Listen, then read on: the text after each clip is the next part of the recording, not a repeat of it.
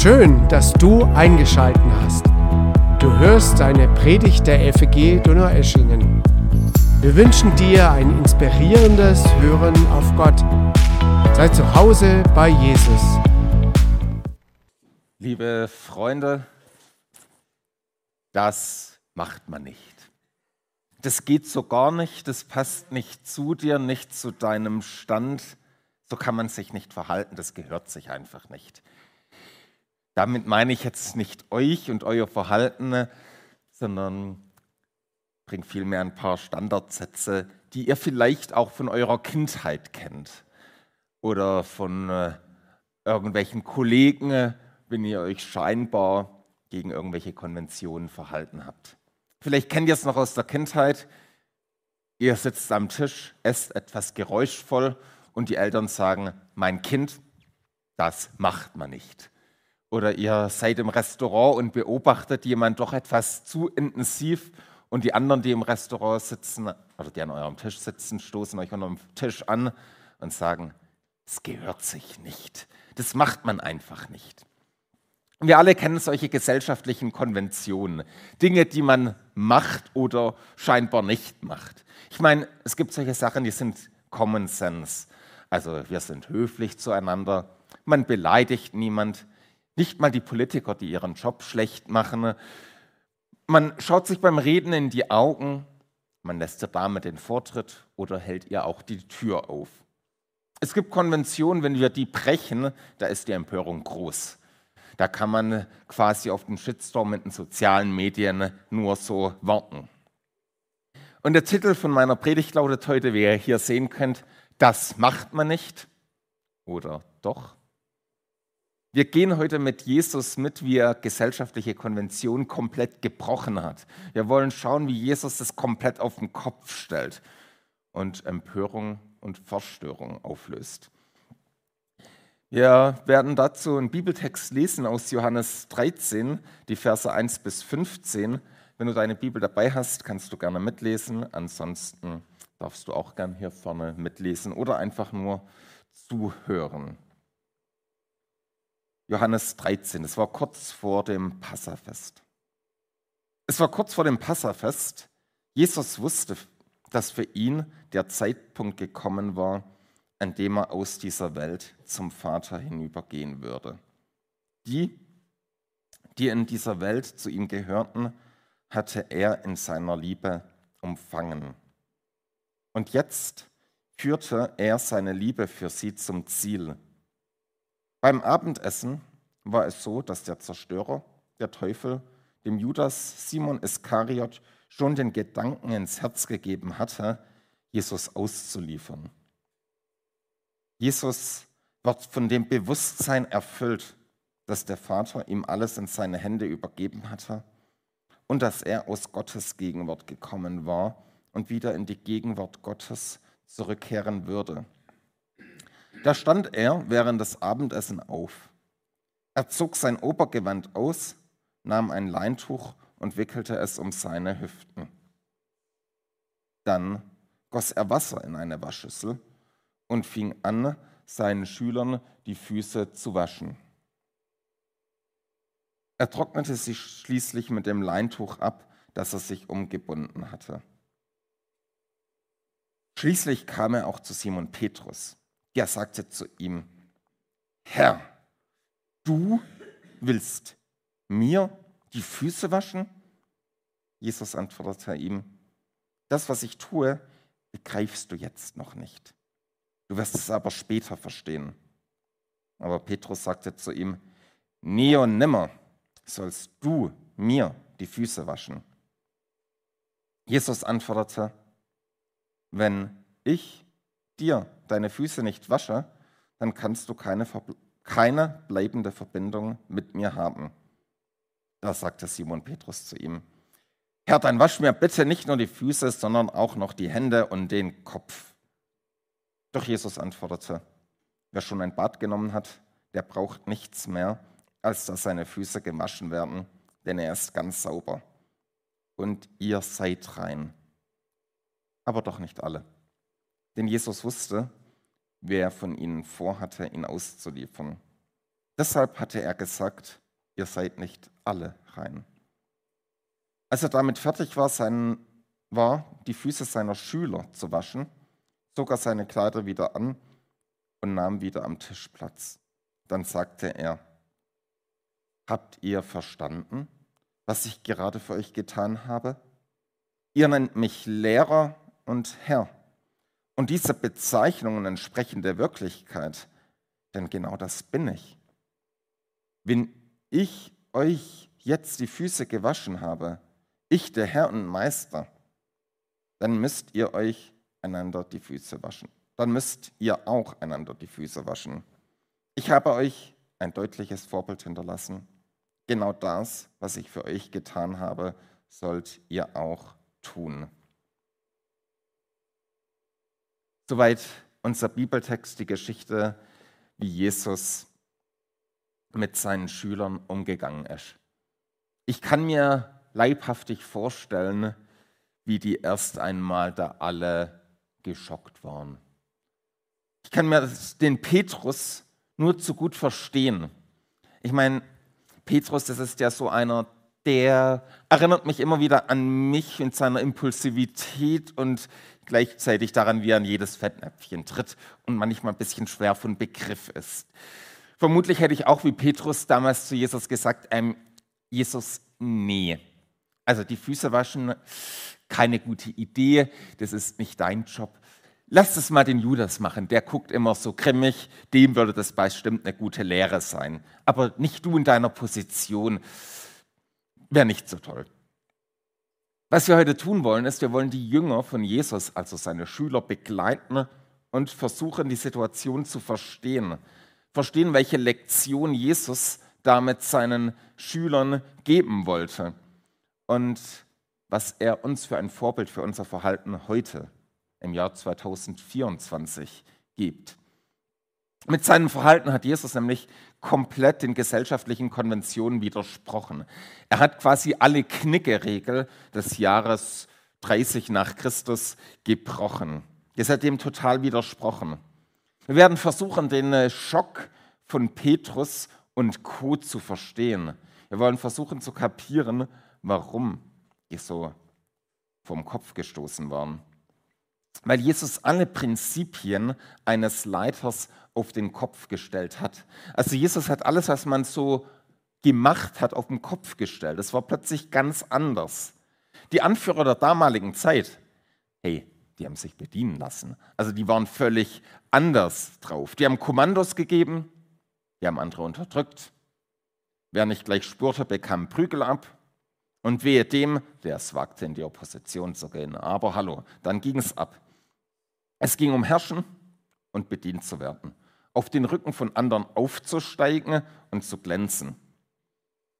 Es gab dann auch die klare Regel, es gibt Aufgaben, die sind für einen Herrscher nicht würdig. Also da gab es genügend Aufgaben. Also ein Herrscher, der ganz oben in der Hackordnung ist, der macht nicht das Klo sauber. Der tut auch niemand die dreckige Wäsche waschen, waschen der wechselt keine Windeln und der wäscht schon gar niemand die Füße.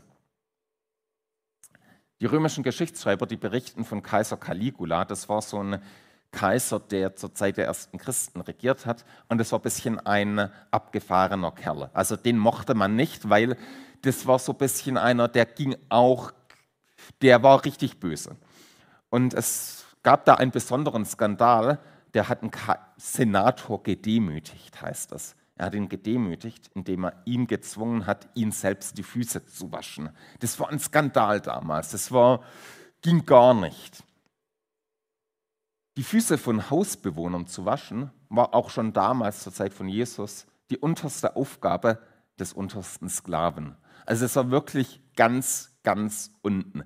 Das war der Sklave, der halt ähm, irgendwie die irgendwelche eine Karte gezogen hatte quasi für den war diese Aufgabe bestimmt. Also das machte man nicht gern. Das war nicht schön.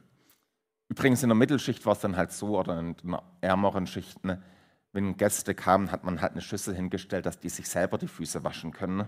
Aber Man hat nicht den anderen die Füße gewaschen, mit denen sie durch die Gosse gelaufen sind, gerade noch mit Sandalen halt drauf. Das war, macht man halt nicht. Selbsterniedrigung pur. Ein Mann, der etwas Stolz hatte, hat gesagt, nee, garantiert nicht. Und wenn wir jetzt die Geschichte anschauen, dass Jesus das getan hat, merken wir zwei Dinge. Wir können an der Oberfläche die Geschichte uns anschauen, was wir auch machen, und gleichzeitig ist die Geschichte extrem tief, weil sie Jesus selbst voller Symbolik aufgeladen hat. Also wir haben hier, um ein Bild von den Kirchenvätern aufzugreifen, einen Fluss, in dem ein Kind drin warten kann und gleichzeitig ein Elefant drin schwimmen kann. Und wir wollen versuchen, heute in diese Heiligkeit der Geschichte einzutauchen und anzufangen, versuchen, Jesus zu verstehen. Damit fangen wir an mit dem, dass Jesus sich selbst erniedrigt und dient. Jesus, der gibt hier ein Vorbild, wie Leitung aussieht. Ich meine, wir alle haben ja so ein bisschen Leitungsverständnisse und so ein bisschen so die Vorstellung, wie Anführer sind und schauen manchmal zu denen hoch und denken, oh klasse. Jesus zeigt, wie es in seinem Reich aussieht. Wir lesen in den Versen 12 und 15, wie Jesus sagt, Habt ihr verstanden, was ich gerade für euch getan habe? Ihr nennt mich Lehrer und Herr. Und diese Bezeichnung entspricht der Wirklichkeit, denn genau das bin ich. Wenn ich euch jetzt die Füße gewaschen habe, ich der Herr und Meister, dann müsst ihr euch auch einander die Füße waschen. Ich habe euch ein deutliches Vorbild hinterlassen. Genau das, was ich für euch getan habe, sollt ihr auch tun.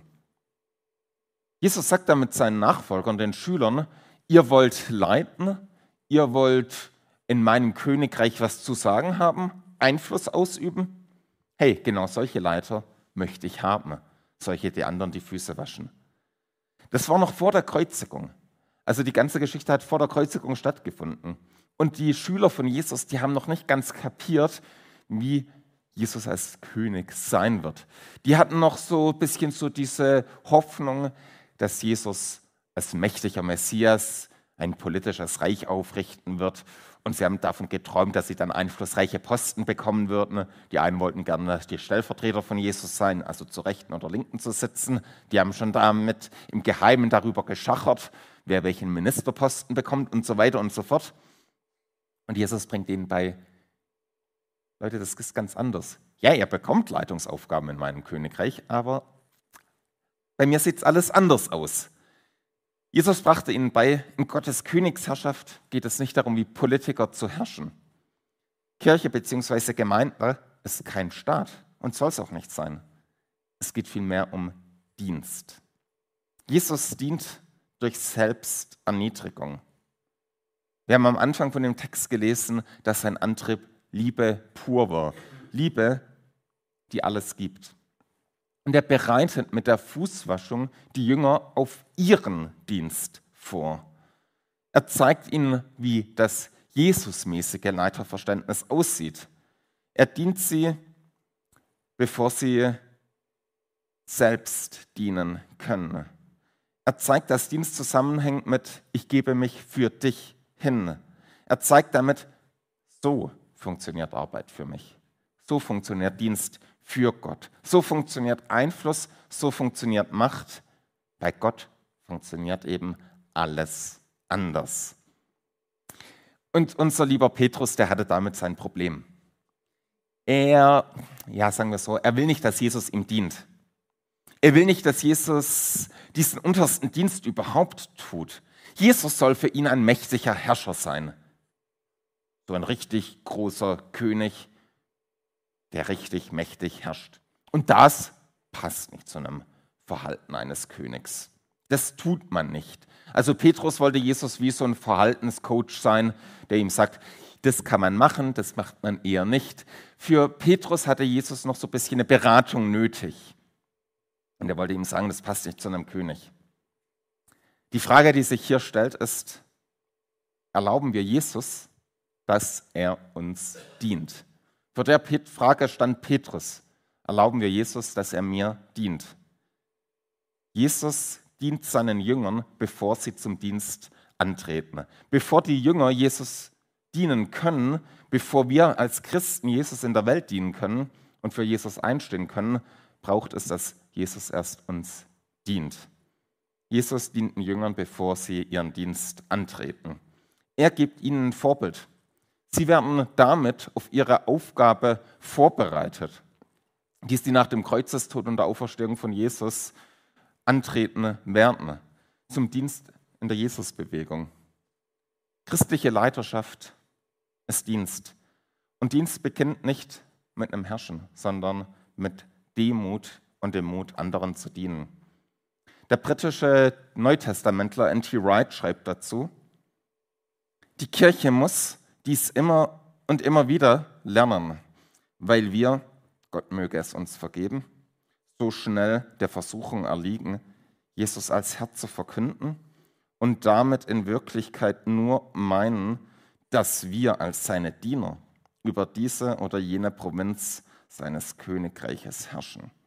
Wir erschaffen einfach kleine Einflusssphären von Macht und genießen es, diese auch auszuüben und Macht und Einfluss zu genießen, indem man andere unten hält, das ist nicht der Jesus-Stil. Der Jesus-Weg läuft völlig anders. Der Jesus-Weg bedeutet nicht, sich selbst dienen zu lassen von anderen, indem man sie unten hält. Das ist nicht der Stil Jesu. Über Christus ähnliche Leiterschaft schreibt Wright weiter. Aber die wirklich Christus-ähnlichen Leiter erkennt man an der Ruhe und Spontanität, mit der sie die kleinen nervigen, unschönen Dinge erledigen, die in der antiken Welt Sklavenarbeit gewesen wären. Die Dinge, von denen wir in unserer Welt heute immer insgeheim hoffen, dass sie jemand anderes tut, damit wir nicht unsere Zeit verschwenden oder uns selbst damit erniedrigen. Vielleicht kennt ihr auch diese Einstellung. Ich kenne sie auf jeden Fall so die Einstellung, ich hoffe, dass jemand anders diese Aufgabe übernimmt. Ich habe einfach keinen Bock drauf. Also die Aufgabe ist mir einfach zuwider. Soll es doch jemand anders machen. Ja, soll doch jemand anders zu Hause die Toilette putzen. Ich habe keinen Bock drauf. Wisst mir, wah. also ihr wisst, ich merk, ihr merkt, ich kenne das schon. Jesus lebt uns ja was anderes vor. Und wisst ihr, das fand ich an der Predigtvorbereitung etwas herausfordernd. Ich predige mir selber. Und das macht es manchmal etwas schwierig. Diese Einstellung schützt nicht, damit schützt nicht der Leiter sich selbst, sondern den, die er leitet. Jesus macht es vor. Er gibt sein Leben für die Seinen. Jesus gibt sein Leben für seine Nachfolger. In unserer Gesellschaft ist es oft so, dass die Großen, Mächtigen, die Einfluss haben, Schuld die sie selbst verbockt haben, gern auf die kleineren abwälzen. Also das ist oft der Fall. Also ein guter Politiker, nee, kein guter, aber ein mächtiger Politiker, der da ein sehr gutes Machtgefühl hat, wenn der Mist baut, dann schafft er das irgendwie immer wieder, die Schuld so auf einem Staatssekretär abzuwälzen oder irgendjemand anderes, wenn ein Skandal ist, dann rollt dem sein Kopf. Aber der Politiker selbst, der steht da und glänzt und lächelt und strahlt wie, ja, ist egal. Ähm, das Normale ist, Mächtige und Große suchen Bauernopfer. Bei Jesus ist es genau umgekehrt. Da opfert sich der König für die Bauern. Jesus opfert sich für die Schuld von seinen Nachfolgern. Nicht, weil er schuldig wurde, sondern weil wir schuldig wurden. Er stellt sich schützend vor uns und ist nicht zu stolz dafür, sondern dient. Das ist die Einstellung, die Jesus vorlebt. Das ist die Einstellung, die wir bei Christus lernen. Diese Einstellung möchte Jesus von uns haben. Und damit kommen wir zu der tieferen Dimension. Jesus macht hier mehr als nur die Waschung von dreckigen Füßen. Es ist am Ende ein praktisches Beispiel, das wir von Jesus hier bekommen. Wir finden, wie Jesus insgesamt uns hier besonders dient. Es ist ein Akt voller Symbolik. Und folgendes gilt, dass wir in dem Zusammenhang auch beachten. Wir sehen nämlich, dass das alles vor dem Passafest stattfindet. Das alles findet vor der Kreuzigung und vor der Auferstehung von Jesus statt. Es ist alles noch nicht geschehen, blickt aber darauf hin. Und Jesus tut damit wie so ein lebendiges Gleichnis aufstellen, wo er zeigt, hey, das alles kommt auf mich zu. Das Passafest, das hat ja in die Vergangenheit geblickt. Also das hat in die Vergangenheit geblickt, dass es den Auszug aus Ägypten gab, dass Israel dort befreit wurde und gleichzeitig ist das Passafest auch viel tiefer. Mit dem Passafest blickt Jesus eben auch auf das Kreuz vor. Er deutet das auf das Kreuz hin. Mit der Fußwaschung zeigt Jesus, er tut sich selbst erniedrigen und freiwillig sich als Gottes Opferlamm hingeben. Es blickt auf die Erniedrigung Gottes, die Gott freiwillig auf sich nahm. Also wenn man sich die Fußwaschung ansieht, dann sieht man Gott, der Mensch geworden ist, der Sklavenkleider, so einen Lendenschurz anzieht, die niedrigste Arbeit überhaupt macht. Dann kann man sagen, hey, Gott erniedrigt sich da erstmal total. Gott akzeptiert es, dass er ans Kreuz geht, damit der heilige König sich für die in dem Bild schuldigen Bauern opfert. Es war sein Plan. Jesus wusste, dass Judas ihn verraten würde, aber er wusch auch ihm die Füße. Jesus war von Liebe getrieben. In den Versen 3 und 4 lesen wir, Jesus war von dem Bewusstsein erfüllt, dass der Vater ihm alles in seine Hände übergeben hatte und dass er aus Gottes Gegenwart gekommen war und wieder in die Gegenwart Gottes zurückkehren würde. Da stand er während dem Abendessen auf, zog das Obergewand aus, nahm ein Leintuch, wickelte es um seine Hüften und so weiter und so fort. N.T. Wright schreibt dazu, in Vers 3 sehen wir ein, das vollständige Bild. Das Wort, das bei Gott war, das Wort, das Gott war, wurde Fleisch. Jesus legte die Kleider der Herrlichkeit beiseite und nahm unser menschliches Wesen an, um uns die Füße zu waschen. Er war von Gott gekommen und war dabei, wieder zu Gott zu gehen. Johannes steht hier Paulus in Philippa 2, 5 bis 11 sehr nahe. Achten Sie darauf, dass hier, wie dort im Grunde nicht gesagt wird, stell dir vor, obwohl er von Gott gekommen ist, hat er dennoch ihre Füße gewaschen. Die eigentliche Aussage ist nein. Er musste ihnen die Füße waschen, gerade weil er von Gott gekommen ist. Die Fußwaschung und die Kreuzigung, auf die sie hinwies, war die Art und Weise, auf die Jesus offenbarte, wer Gott war und ist. Mit der Fußwaschung zeigt uns Jesus, so ist Gott. Gott ist der dient. Gott ist der ganz andere der nicht in unsere menschliche Vorstellungen und Schablonen hineinpasst. Gott sprengt meine Vorstellungen über ihn komplett auf. Gott ist nicht so wie die menschlichen Herrscher. Gott, der König der Welt, der allmächtig ist. Gott ist allmächtig, allwissend. Er hat alle Macht im Himmel und auf Erden. Er ist durch und durch heilig und gut. Dieser Gott, der uns nicht braucht, Gott braucht uns nicht. Dieser wird Mensch erniedrigt sich, indem er Mensch wird, legt die Kleider seiner Herrlichkeit ab und wäscht uns die Füße, indem er am Kreuz für unsere Sünden stirbt. Nicht, weil er es muss, aber weil er uns liebt. Weil Gott sagt, ich will ohne dich nicht sein. Das ist Gottes Liebe. Gottes Liebe sagt, ohne dich will ich nicht sein. Und das tut Jesus mit der Fußwaschung symbolisieren. Seine Jünger verstehen den tieferen Sinn erstmal gar nicht. Vor allem Petrus tut sich ja besonders schwer. Der checkt erstmal nicht, was Jesus ihm damit sagen möchte. Ich finde es irgendwie spannend und die Diskussion von Jesus und Petrus ist bezeichnend. Petrus weigert sich. Der sagt zu Jesus, hey, nee, nie und nimmer. Du darfst mir nicht dienen. Und Jesus sagt zu Petrus, mein lieber Petrus, was ich jetzt tue, verstehst du nicht, lass es an dir geschehen, ich tu's und du wirst später kapieren, worum es geht. Also erst nach dem Kreuz und der Auferstehung. Petrus sagt weiter nein, der sagt nie und nimmer, ich will nicht, dass du mir dienst, das kann ich nicht annehmen, Jesus. Ich kann nicht annehmen, Jesus, dass du etwas für mich so tust. Und Jesus sagt, ohne meinen Dienst dir gegenüber, Petrus, bist du verloren. Hart, aber wahr wenn wir die tiefere Symbolik verstehen. Es kommt hier übrigens eine Parallele auf zu der Erzählung, als Petrus Jesus daran hindern wollte, zu leiden. In der Geschichte hat Jesus gesagt, dass sein Weg über Leiden und Sterben am Kreuz führen wird. Und Petrus sagt, hey, Jesus, auf gar keinen Fall. Also da musst du dich geirrt haben. Ich habe einen besseren Plan. Petrus wollte keinen leidenden Messias, keinen Retter, der sich selbst erniedrigt, keiner, der total unten ist, kein Retter, der leidet. Er wollte einen herrschenden Retter und keinen, der nackt, gedemütigt und gefoltert und verspottet am Kreuz stirbt. Aber Gottes Weg, der Weg von Jesus, läuft ganz anders, um, um uns zu retten. Eben nicht mit Glanz und militärischen Paraden, nicht mit politischer Größe, sondern mit der puren Selbsterniedrigung Gottes.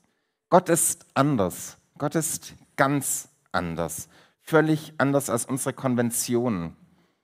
Und hier bekommen wir Schwierigkeiten mit unserem Stolz. Gott macht, was man scheinbar nicht macht. Er herrscht aber anders. Er rettet, indem er dient. Er rettet uns durch den Skandal des Kreuzes. Das Kreuz ist das größte, der größte Skandal überhaupt.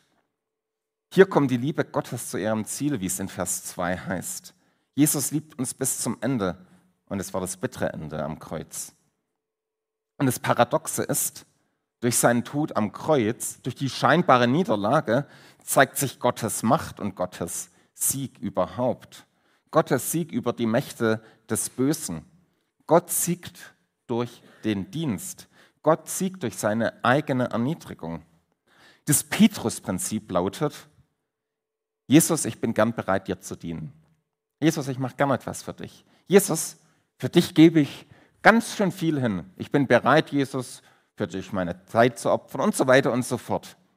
Aber ich bin zu stolz, um mir von dir dienen zu lassen.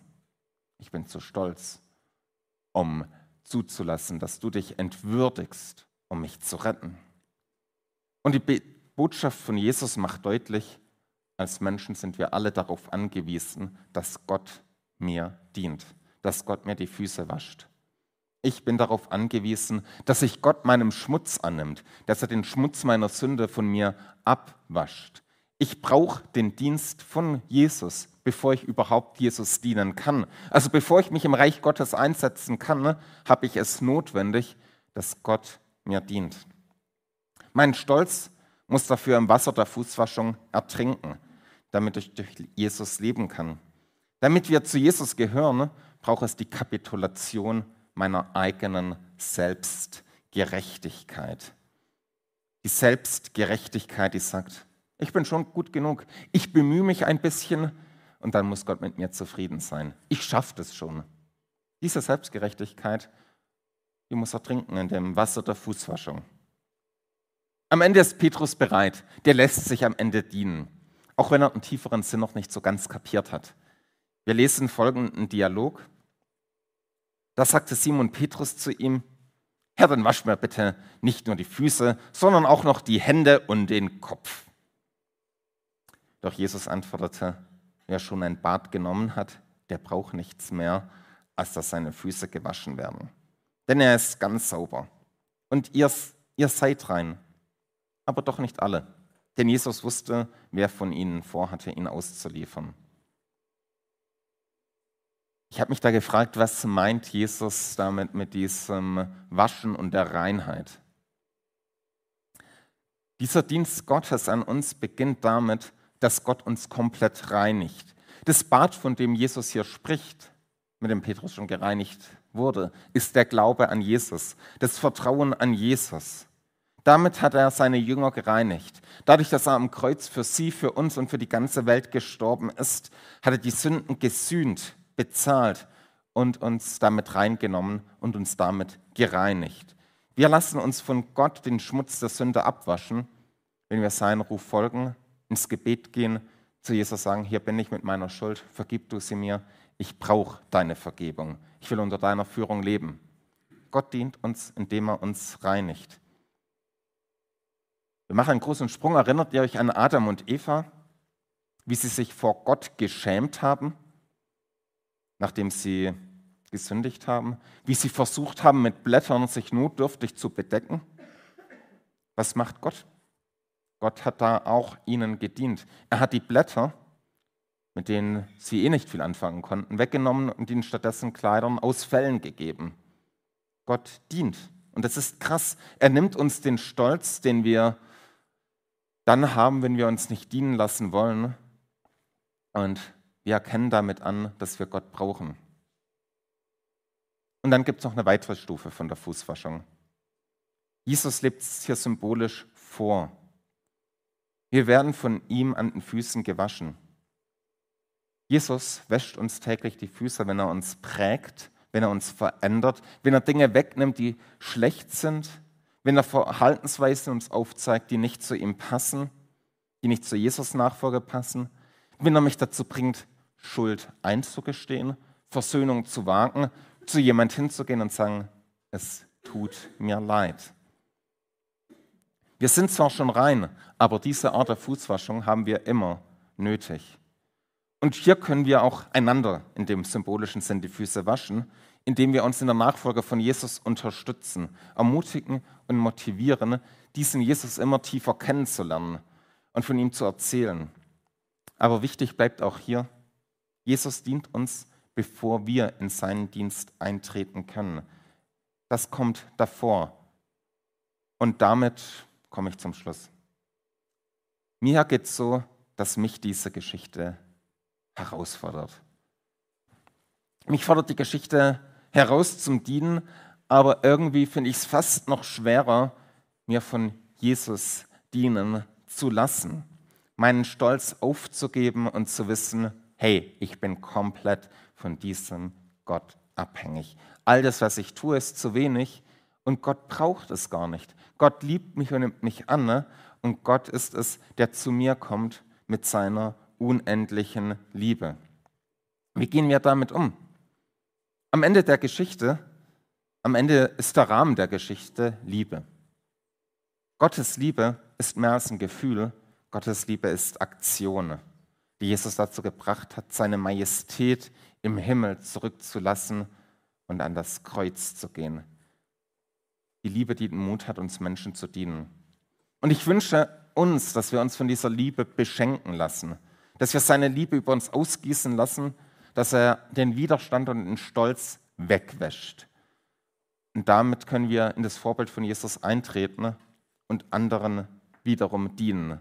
Jesus ist hier unser Vorbild. Er zeigt uns, wie Dienst funktioniert, wie Gott da völlig anders ist und wie er unsere ganzen gesellschaftlichen Konventionen auf den Kopf stellt. Und diesen Jesus wollen wir jetzt nochmal anbeten. Gott segne uns damit. Amen.